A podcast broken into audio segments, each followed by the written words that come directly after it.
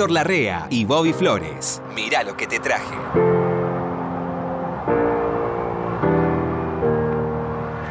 ¿Cómo le va, querido Héctor? Bienvenido a este espacio. Bienvenido a este festejo. Bienvenido. Flores. Ah, estamos de festejo. Estamos de festejo. Qué grande. Iniciamos una tercera temporada.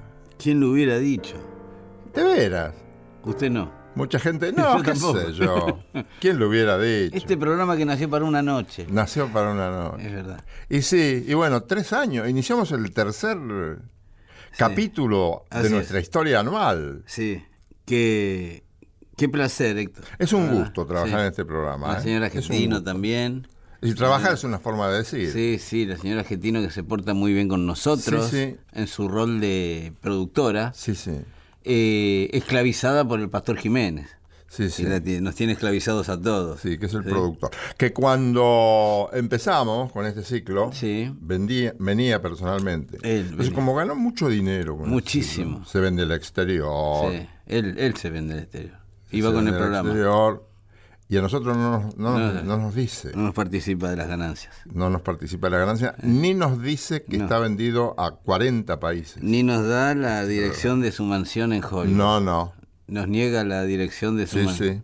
Nos metimos el otro Bueno, día. así son los productores. Son una, la verdad que Héctor, mejor perderlos que Pero encontrar. es mejor perderlo. Es verdad. Bueno, pero ce- celebramos que iniciamos un tercer Mm. año, Flores. Sí, Hay que agradecerle a la gente. mire, a- a- como están las cosas, como está la situación, digamos, general, eh, es una especie de milagro que algo dure tres años. Sí, sí, francamente. Sí, sí, hay cosas que duran así, que antes duraban 10 años y hoy duran 2, 3 es un meses. soplo. La vida es un soplo. Desaparecen las cosas. ¿Vio cómo está todo? Bueno, agradezcamos que estamos. Obvio, y le agradecemos también a toda la gente que nos, está del otro lado, Sí, sí, sí. nuestros amigos. Hagamos un brindis simbólico de agradecimiento para con la gente que nos acompaña. ¿Sabe que yo creo? Eso es una, una suposición personal que tengo, que no está fundamentada en ningún dato certero, es una especie de intuición sensorial que uno tiene, ¿no? Cada tanto. Que tener un programa musical hoy es una bendición. Ah, pero sí. Tenerlo a mano, o bien nosotros haciéndolo, o bien la gente escuchándolo Sí, también, sí, ¿no? sí, sí, sí, sí. Porque hay una, un bombardeo de noticias de una realidad que no sé si es tan real, pero bueno. Y bueno, hay sobre un mismo tema diversos puntos de vista, siempre ha sido así. Y vos estás en el medio. Y mucha gente opinando de temas que a uno no le interesaban hasta hace un minuto que ellos empezaron a interesar y no. Sí, sí, sí, sí. Y como, como es el trabajo de todo el día, por ejemplo, del- de los canales Sí. o las radios periodísticamente, Sí. eh, desmenuzan todo, cosas que no sé si tienen un gran interés, pero para el periodista sí, porque si no, ¿cómo hace su Y programa? hay que llenar, como decía un periodista de Clarín, hay que llenar 70 páginas con noticias todos los días, todos los días. Sí. Y sabe que me doy cuenta también que nosotros que somos muy este, fervorosos partidarios de las viejas escuelas, de la old school, de la generación del asunto, de lo que sea, Sí, señor. los noticieros ahora, que los veo en una nueva modalidad de estar plagados de gente. Ah, sí. Cuando yo era chiquito el noticiero era un tipo atrás del... Claro. Y como mucho uno que le hablaba cada tanto, que entraba... que- ¿no? Pero tenés que mantener el interés con todo. He, he notado que está bien, bien orientado el hecho de elegir inclusive estéticamente a los participantes. Las chicas del clima suman.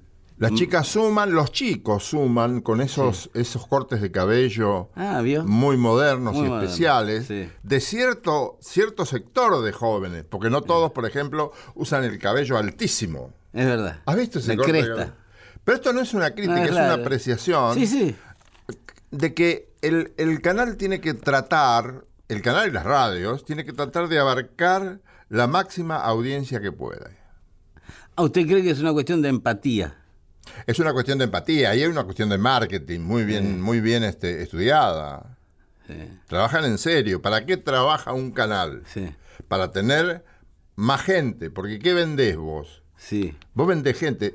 Vos a mucha gente, para usar un término de Mario Sánchez, Sí, sí. a mucha gente para que. Porque el, el- el anunciante no te compra porque vos sos lindo. Te compra porque si vos tenés mucha gente que te ve, porque va su aviso ahí. Claro. Entonces la cotización del anuncio va a estar relacionada con la gente Sí. que vos, canal o radio Sí. o diario, amuchaste. Sí, sí. La gente que juntaste. Bueno, el- el- los medios son juntadores de gente y después eso se vende. Entonces hay que tratar de tener muchos interesados. Claro. Es muy, es muy nuestro eso de amucharse. Ante todo nos amuchamos. Yo lo aprendí de, de Sí, sí, Sánchez. todo lo aprendió Sánchez. Hay Usted que- al lado y yo, yo en la radio. Sí, Sí, sí, sí. sí, sí, sí. Pero Son, son eh, vocablos que. neologismos que inventaba él. sí, pero si no están bien hechos no funcionan. Ah, no. No, no, Eh, o sea, estaban bien, estaban porque muy, tenía gracia. y tenía una visión este no, muy particular. de Y tenía todo. una lógica. Claro. Es decir, tarde o temprano, Sí, sí. amucharse, no sé dentro de cuántos centenares de años, Claro. será aceptado generalmente. Porque Ya es, es es lindo. Sí, sí. Y se amucharon. Claro. Sí, sí, bueno, la Se radio, la radio generaba mucho de eso. ¿eh? Sí, sí. Yo me acuerdo de un programa que puso Trucho. Claro. El trucho no existía hasta que Claro. empezó a oficializar. Y después se hace imprescindible Sí, en, sí. La, en el habla cotidiana, ¿no? Ud sabe Como se llama en lo coloquial. Ud ha sido parte de gran variación de nuestro lenguaje. ¿eh? No crees. Sí, que no. Hito. Yo he ido siguiendo, uno va sin querer tomando lo que se dice por ahí. ¿Qué trajo, Flores? ¿Qué traje? Sí. ¿Qué soy yo? Sí, dele. Eh, bueno, se ha estrenado hace poco una película que usted ha visto, la de Queen.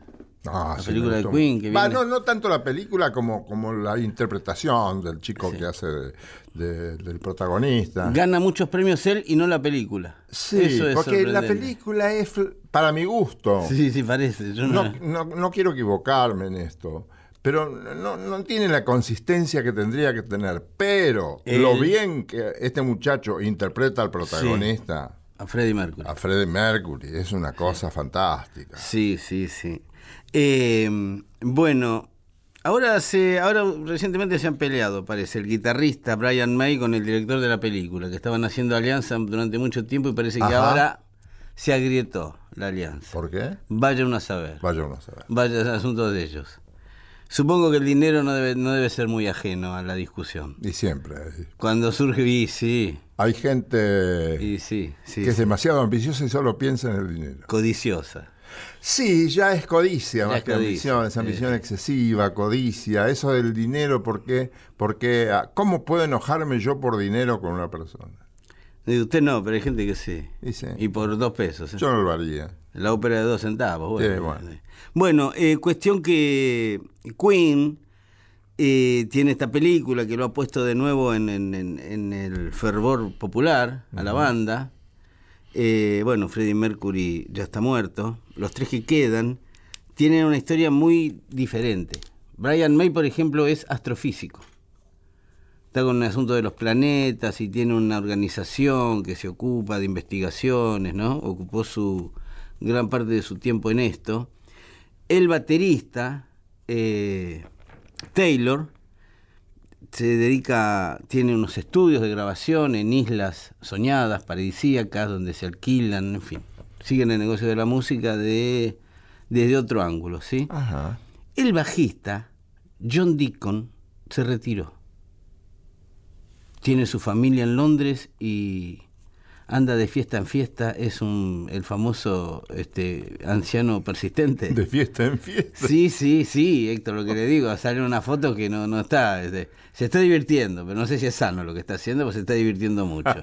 ¿Sí? Totalmente, no, no apareció ni en la remake de la peli, no apareció en ningún lado. Este no quiere saber nada con él, agarró la guita y la recibe cada tanto, ¿no? Eh, bueno, cuestión que Queen fue muy popular en todo el mundo, en Argentina también. Eh, tuvo dos discos. ¿Usted se acuerda de los hermanos Marx? Sí. Bueno, los hermanos Marx tenían dos películas muy famosas, Una noche en la ópera y Un día en las carreras. Ah, sí, sí. Bueno, sí. Queen, Una noche en la ópera puede haber sido más eh, famosa que la otra. Sí, sí, sí, Bueno, pero eran las dos de los hermanos Marx. Freddie era muy fan de los hermanos Marx.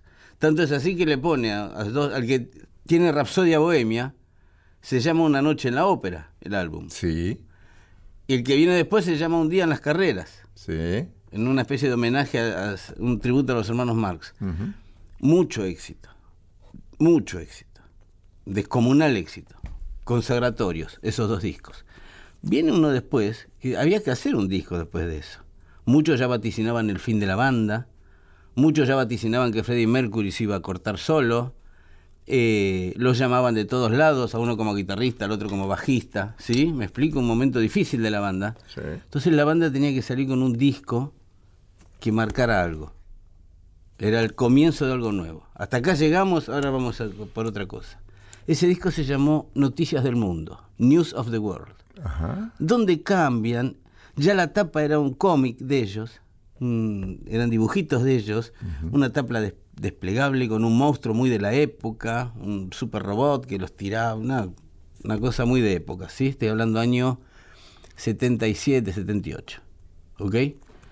Ese disco tenía, mire con qué salieron también, We Are the Champions, otro himno de, Queen, nosotros somos los campeones. We Will Rock You, pam, pam, pam, que es el que se canta en las canchas de básquetbol hoy, aún. Quiero decir, redoblaron la apuesta y le salió fenómeno. Y tenía también canciones que si bien no fueron un gran éxito, no están en los grandes éxitos, tienen una búsqueda que hasta ese momento no habían encarado los tipos. Más por la armonización más básica del rock, si se quiere con algunos toques de rock sinfónico, otro sonido. ¿Le interesa? Muchísimo. escuchar algo de News of the World. Esta canción se llama eh, Spread Your Wings, despliega tus alas, ¿sí? Un poco una declaración de principios de ese disco. Dale. Queen. Sammy was low, just watching the show over and over again.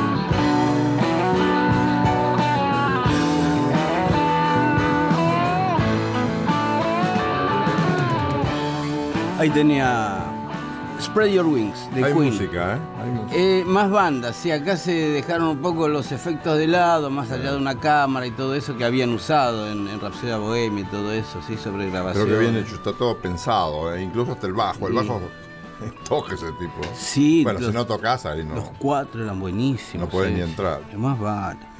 Hay un universo, Flores. Mm, paralelo. Me puse a pensar, hay muchos universos, pero está el, el universo de las discotecas. Ah, Que te debe suceder a Las vos discotecas también. personales. La discoteca, las discotecas personales, Sí, sí. sean voluminosas o no, sea de muchos ejemplares o no. Sí, sí, sí. Podés tener 10 discos y eso es hermoso.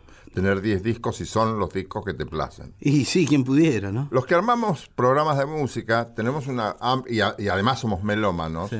Tenemos como la el vicio de comprar, de conseguir, de conseguir, de conseguir. Siempre nos falta algo, nos falta algo, nos Una falta. codicia musical. Una codicia musical es la pasión. Un melómano es un apasionado por la música. Es un tipo que tiene pasión por la música. El otro día escuché decir, no me acuerdo dónde, que podés no tener talento, pero lo que no te puede faltar en la vida es pasión por algo. algo. Y sí. Por algo te tenés que apasionar. Y si no, el corazón se. Nosotros tenemos la bendición de ser apasionados de la música, como mucha gente que nos está acompañando en este momento. Seguro. Eh, entrar en el universo de una discoteca para mí eh, puede ser muy sorpresivo, porque hay veces que yo voy con la idea, por ejemplo, voy a armar, mirá lo que te traje. Bueno, voy con una idea, fulano de tal, uno, Una. pero tengo que conseguir más para el programa. A veces yo no encuentro los discos, los discos me encuentran a mí, entonces empiezo a buscar, en, en cualquier lugar empiezo a buscar. Y es seguro, seguro que voy a encontrar. Entonces yo tengo la sensación, me digo a mí mismo, que ese disco de alguna manera me estaba buscando, que se estaba ofreciendo, si es de calidad. Es verdad. Yo no había pensado en traer hoy eh, a Camarón de la Isla. Yo el camarón. Y traje Camarón de la Isla. Yo el camarón. Qué guitarrista. Elegí dos discos, pero ahora voy a ofrecer solamente uno, porque el otro es el del último recital, cuando yo estaba muy enfermo Sí, poco antes de morir. Tengo tres finales que si vos me consentís, eh, dentro de un par de semanas, lo voy a traer y vamos a juntar los finales, porque entero dura como 14 minutos cada Ah. uno, entonces es mucho. Y no podemos privarnos de ofrecer el cante hondo ofrecido por Claro. Camarón. Sí, sí. Camarón de la Isla es un, es un personaje, yo leo Bueno, varias usted, veces. perdón, ¿alguna vez ha traído el último show de Camarón? Sí, eh? sí, sí. ese, lo, ese lo escuchamos. Sí, pero una, uno, ahora Sí, encontré sí. más. Que el, el que lo hizo, el que le dio valor para que saliera a escena, porque él estaba mal, tenía un cáncer Sí, que sí, lo, sí. lo tenía loco, pobre pibe. Era muy joven, 41 años. cuando 41 murió. tenía. Al poco tiempo de ese recital murió. Que ese recital es un- en, el colegio no sé cuánto, de, el Colegio Mayor San Juan Evangelista de Madrid. Bueno, pero eso será otro día. Sí. Yo iba a traer eso.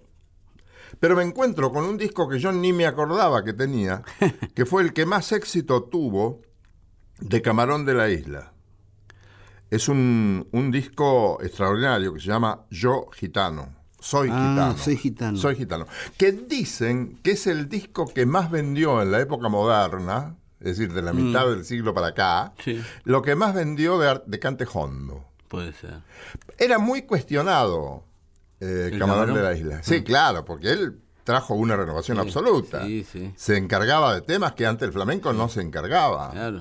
Pero él era muy vivo, Sí. era muy inteligente. Grababa, había empezado muy joven, ¿sabes? A, a los siete años ya conocía los Claro. tablados, con, con la florinata, Claro. con, la, con su familia. con su familia y los amigos de la familia y todo tipo de primera.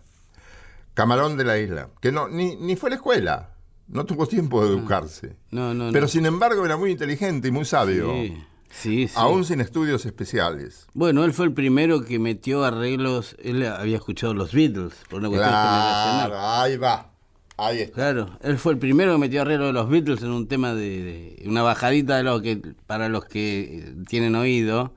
Ah, esa de Lennon. Bueno, Sí. él la usaba. Sí, sí. Y lo usaba por vocación. Claro. No para impresionar. No, no, Porque no. él sabía que inclusive el público del, del arte gitano Sí. lo, lo iba a desdeñar. Pero, ¿por qué te digo que era vivo? Porque grababa una cosa y cuando iba a los tablados tocaba otra. Sí, sí. Había, había mucho jaleo, Muy, había mucha vida, había mucho cante hondo, verdadero, genuino y nada de otra cosa. Y un día. ¿El cantejondo qué es para el que no sabe? El cantejondo es el, el gitano. El, el, el género. El género. Es el género. El estilo, digamos. El cante hondo. El cante hondo se llama. viene- no, es muy, muy pulsudo, ¿eh? Sí. El flamenco es muy pulsudo. Se haga como se haga, siempre que se haga bien. Es decir, vos lo podés enfocar de distintas partes, pero tenés que hacerlo bien. Claro. Lo que hagas, si, si incluís a Lennon, tenés que incluirlo con responsabilidad y tiene que ser algo que enriquezca la obra. Sí, no forzado. No que lo enriquezca Lennon, que enriquezca lo que vos estás haciendo. Claro, tiene que ser algo que fluya. Cla- ah, ahí está, que fluye. Entonces un día graba este, el 26 de enero del 92, graba este disco. 92. Con Claro. algunos, sí, con algunos visitantes, hace algunos duetos, y uno de ellos lo hace con Ana Belén, esa hermosa mujer extraordinaria cantante española, extraordinaria primera actriz. Sí. Qué hermosa mujer. Hermosa. Una pequeña y hermosa mujer. Ana Belén. El, el disco que, que grabó con él se llama Conuco. Amor de Conuco. Con, eh, es este Camarón de la Isla, con gran orquesta Ah, y con este la voz de Ana Belén. y la voz de Ana Belén linda. integrando el- la grabación. ¿Quieres lindo. escucharla? ¿Cómo no? Dale.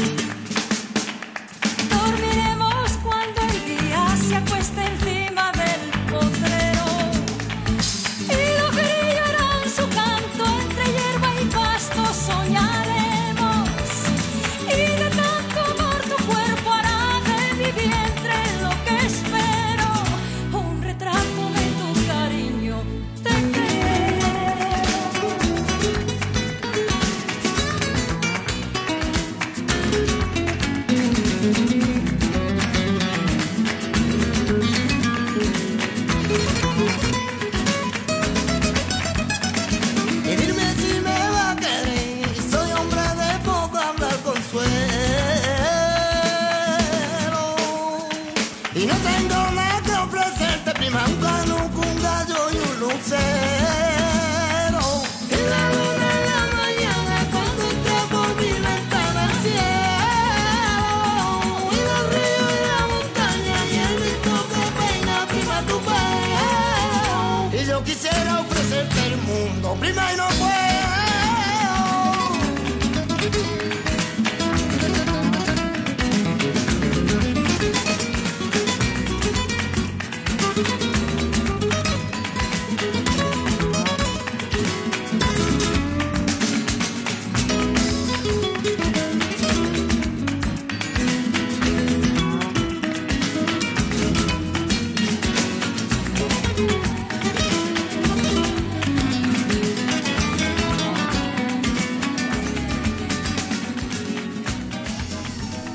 Dicen que Camarón grabó 17 discos LP y otros dicen que grabó 19, es lo mismo. Pero no tuvieron mucho éxito, el que, porque los tradicionalistas los pateaban, entonces no tenían una gran venta. Claro. Sí, sí, sí. Este disco sí. Este fue el más vendido, creo que lo dije, de, de la especialidad en todo el mundo. Camarón de la isla. Dentro de algunos días te voy a traer lo nuevo que conseguí. Nuevo, no. No, no, no, Una sí, cosa no- que yo no tenía y ahora tengo. Claro. Del Colegio San Juan Evangelista de Madrid. Muy bien. Muy bien.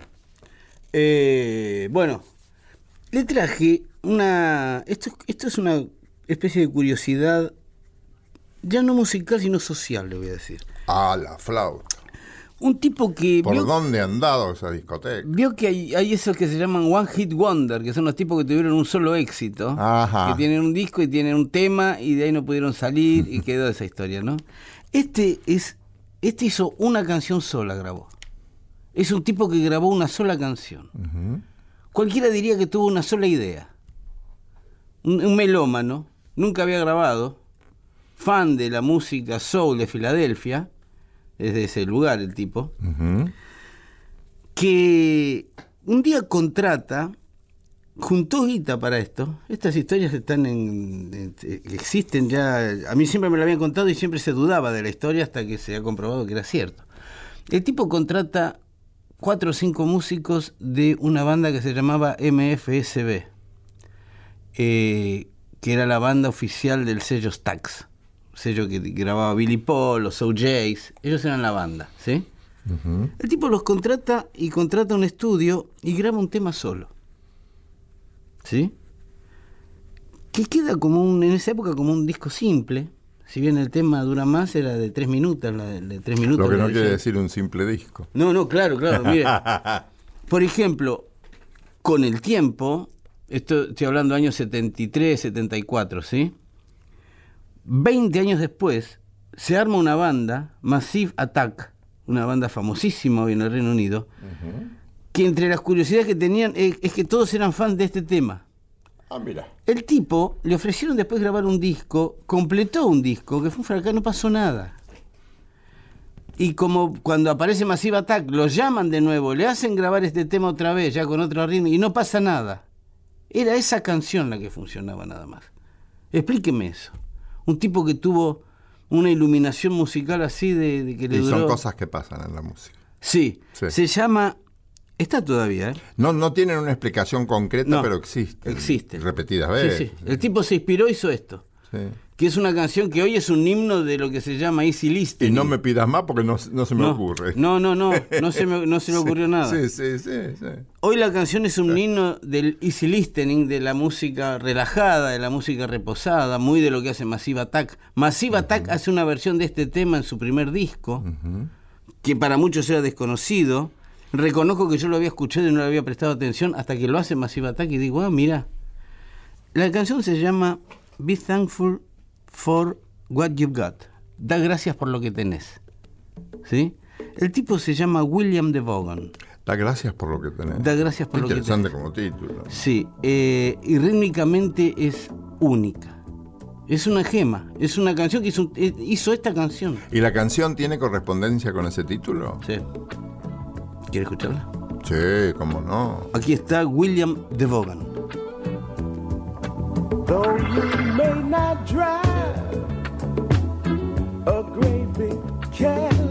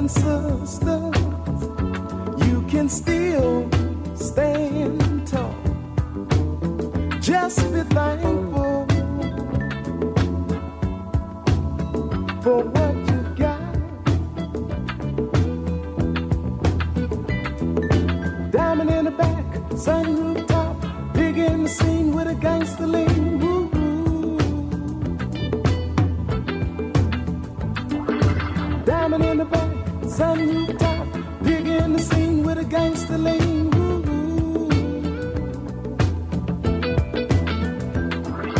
Diamond in the back, sunroof top, big in the scene with a gangster lean.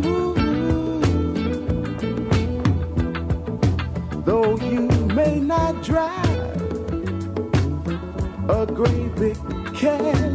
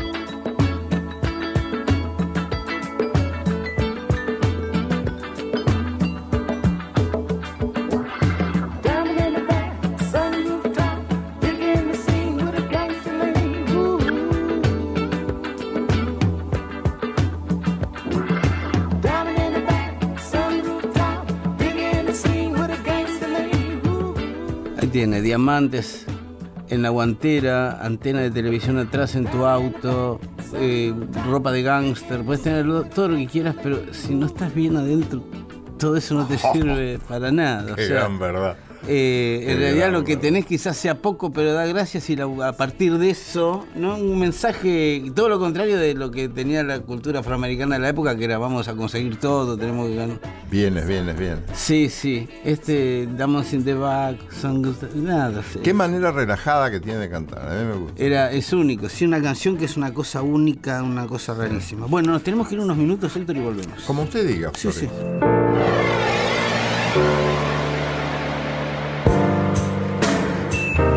Mira lo que te traje. Tercera temporada en Nacional.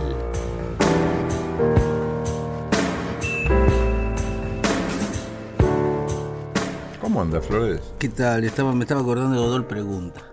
¿Por qué? Porque vi una foto de Cacho Fontana, Odol Pregunta. Ah, yo también. Qué programa, qué pro- Lo vi por televisión el otro día, que hicieron un programa ¿A Cacho? para él. No, no, no. Ah. Eh, grabaciones de él. Sí. Mirá, vi un aviso, creo que esto te lo conté. Vi un aviso de, debe ser de los años sesenta y pico, más no, sesenta y pocos, de un auto. Argentino, un auto argentino, no me acuerdo ahora el nombre. Un Rambler. Rambler. Ah, qué calidad. Vendía, ¿eh? Qué calidad. No te olvidabas nunca de esa marca, como la dice Cacho. Sí, sí. Y que él con seguridad, Odol. Qué genio, ¿eh? Cuando en vez de decir acertó, decía con seguridad. Con seguridad. Trabajaba bien en radio, que trabajaba Sí. bien en televisión, Sí. no le quedaba nada. Qué lindo. Era buen locutor, buen animador, buen conductor. Es, lo es, Y buena ¿no? Porque gente. si quiere. Y buena gente. Divertido, Ah. divertido como poco. Sí. Sí, sí. Gran contador de cuentos. Me hace acordar a Sandro.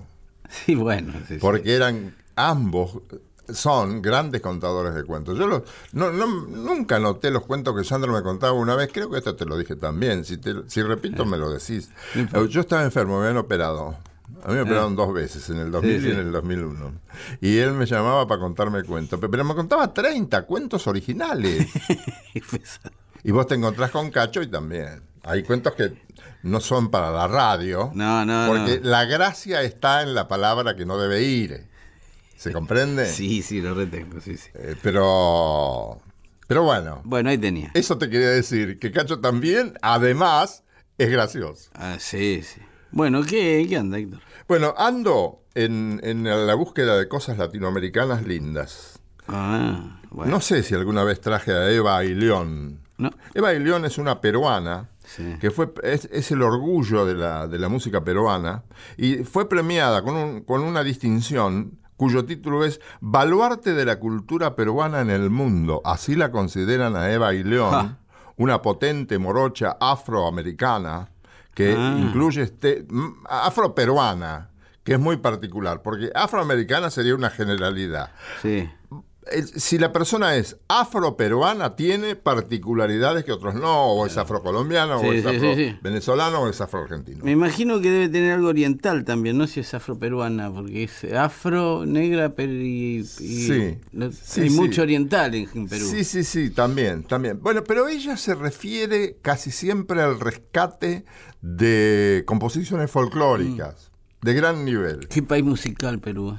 Eh. Ah, Le voy a decir algo, le voy a decir un dato de ahora, de la realidad actual. a ver, Perú, por primera vez en la historia, nos ha superado en cantidad de shows internacionales recibidos. no me digas. Sí. Hasta ese mo- hasta- Y hasta- no, no hay mucha información de eso. No, pero va, va a haber. Hasta hace poco a era- ver, ¿por qué? Porque están llegando shows ¿Por que- qué va- no hubo y va a haber? porque muchos muchos amigos que tenemos van a ver shows allá porque acá no van a llegar. Por ejemplo? Iron Maiden, No. por ejemplo, para decir Vos vas a ir ya, ya. Eh, Es tu sí, no sé si Iron, no, no sé si Iron lo iría a ver, pero a- hay otros shows este, internacionales como Vini Colaiuta, por ejemplo, con su banda, que va a venir a, a Perú. Y ¿A acá Lima? no llega, acá no llega, sí a Lima. Al Lima. ¿Y por qué no llega acá? Pues porque sabe, el público no responde. No a responde. Ah, claro. Los Sí, sí. artistas no tienen una gravitación al nivel de lo que cuesta. Y sí, Claro. hay que ver que llena. Si llena un Gran Rex es un precio, si llena River es otro. Bobby, Hmm. ingreso días pasados para armar este programa Hmm. en el universo de mi discoteca Otra vez. No, el ¿Para, mismo para qué. ¿Para El- qué sale de su discoteca? ¿Por qué no se pone la cama ahí? No me voy nunca, si la Ah. tengo en mi casa. Yo la- yo tengo la cama, tengo mi una cuarto. cama en la discoteca. Sí. Bueno, y entonces yo digo, empiezo a escuchar a esta mujer. Yo digo, qué felicidad, Sí. encontré a Bailón, qué lindo para llevarla, mirá Sí. lo que te traje. Bueno, mirá lo que te traje. Es- empiezo a escuchar el disco de Bailón y yo digo, este disco, yo lo- esta, esta canción, yo la conozco de antes. Ah. Después me fijo en el cuadernito que trae los discos Sí. Y que había sido popularizado, música latina popularizada en todas partes por la Sonora Matancera Sonora- en los años 50 y 60. Este tema complace a la multitud en cualquier concierto, en cualquier lugar. Ella lo sabe y este disco lo abre con esa Sí, canción. claro, claro, lo abre, lo abre bien el disco. Lo abre a todo trapo. Claro, el, el- el ritmo se caratula como festejo. Y es Sí, un sí. festejo, se llama El Muñeco de la Ciudad. Este disco me lo regaló Eva. Estuvo en Buenos Ella Aires. misma, ah, mire. Sí, sí, acá Sí. Yo, yo estaba trabajando en la M, en Nacional, y nos visitó un día, cantó con una buena voluntad extraordinaria. Abre, este- ella abre los, los shows en vivo con El Muñeco de la Ciudad. Vas a ver qué capacidad de cantora tiene, porque a favor de ella surge que tiene un buen aparato de fonación Ah, óseo. eh, muscular. Sí. Entonces, aquel que tiene un buen aparato óseo y muscular para emitir y los dientes en la posición adecuada Sí. y además tiene oído, proyecta bien la voz. Claro. Y ella, que es una, una mezzosoprano ligera, tiene una capacidad de comunicación extraordinaria, gran figura de la cultura peruana. Yo te invito, Flores, extraído del universo misterioso de mi discoteca, el muñeco de la ciudad por la afroperuana Eva Ailión. A ver. ¿Eh?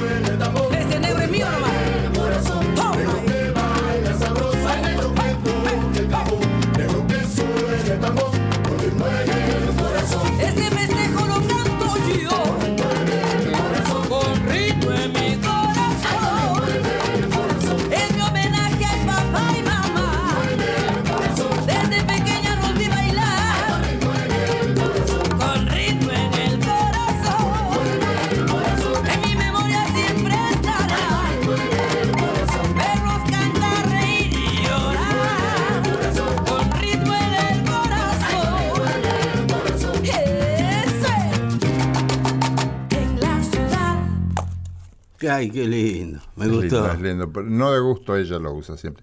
Y el artista tiene que recurrir a esas cosas. Claro. Los shows, empezar fuerte, muy arriba, Sí. ir bajando y después finalizar Hay que arriba. sostener un show que empieza con esto, ¿eh? Eh, claro, bueno, pero después tienen derecho a bajar. Pero fuerte tenés que empezar fuerte. Sí. Eso es como una ley, como el ABC del show. sí. También de la radio, también de la televisión. Claro. Tenés que empezar arriba, arriba, arriba. Sí, vos lo sí. sabés muy- Vos, vos, a vos, Sí, yo que aprendí de ¿quién usted. te va a enseñar? Yo que aprendí de usted. a ¿Quién te va a enseñar, brother? Empezó los Eso lo sabés de memoria. Eva Ailión, el muñeco de la ciudad. Bueno, eh, yo le traje música argentina eh, vinculada al, al ritmo del rock, ¿sí? Soda Stereo. Ah, Trío único. Yo conocí Soda Stereo por invitación de mis hijas. Estamos una vez de veraneo y me dijeron, ¿querés venir, papá, A ver, Soda Stereo. A ver a Soda Stereo? Claro. Qué grata sorpresa. Sí, qué shows tenía, qué lindo que era Cerati en el escenario, era Qué grata sorpresa. qué muñeco de escenario que era ese. ¿eh? Sí, tenían mucha música. Sí. Eso es lo que encuentro yo repetidamente en el rock. Hay veces que no entiendo lo que dicen. Mm. Porque viste que Sí, sí, sí, sí, sí. hay rock, hay algunos sí, otros no. Que no le entendés lo que dicen. Los chicos le entienden, vos le entendés. ¿Por qué será? ¿Por qué será? Pero lo que no se puede discutir, lo que yo siempre aprecio Mm. en muchos artistas del rock, es la originalidad para la música.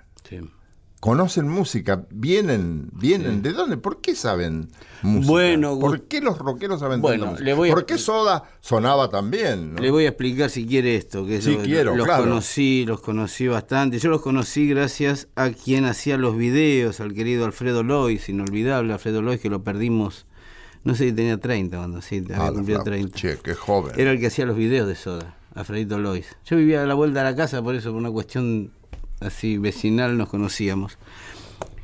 Gustavo eh, era muy fan de los discos, muy fan. Era, tenía más discos que yo, Gustavo Cerati. No Sí, me digas. Sí, sí, sí. Me acuerdo ¿Pero de... todos los géneros Yo- o...? sí, sí, básicamente, sí, sí, tenía tango, jazz y rock, mucho rock, obviamente, ¿no? Bueno. Eh, mucho jazz. Eh, Charlie, bueno, Gustavo me acuerdo de, de que yo estaba pasando música a veces y venía a la cabina y empezaba a hurgar los discos que yo tenía ahí en la cabina para pasar, ¿no? De, de las discotecas y eso. Ajá. Un tipo que se sentaba una hora a ver discos y leerlos y le ponía capaz a alguno con un auricular en una bandeja estuviera libre. Yo entiendo Era- eso. Era muy claro, estaba todo el tiempo, ¿me, me Yo explico? entiendo eso, sí. Estaba todo el tiempo buscando algo. Sí, sí. El estímulo. Charlie Alberti es el hijo de Tito Alberti, Sí. eh, gran baterista de jazz. También nacido en una Y linda cuna- gente, además. Y Zeta Bocio. Zeta Bocio, a quien tenemos acá en Nacional Rock. ¿eh? Eh, Zeta es un tipo que era amigo de Gustavo, era uno de los mejores amigos de Gustavo, también buscadiscos y tipo que se preocupaban en informarse, ¿no?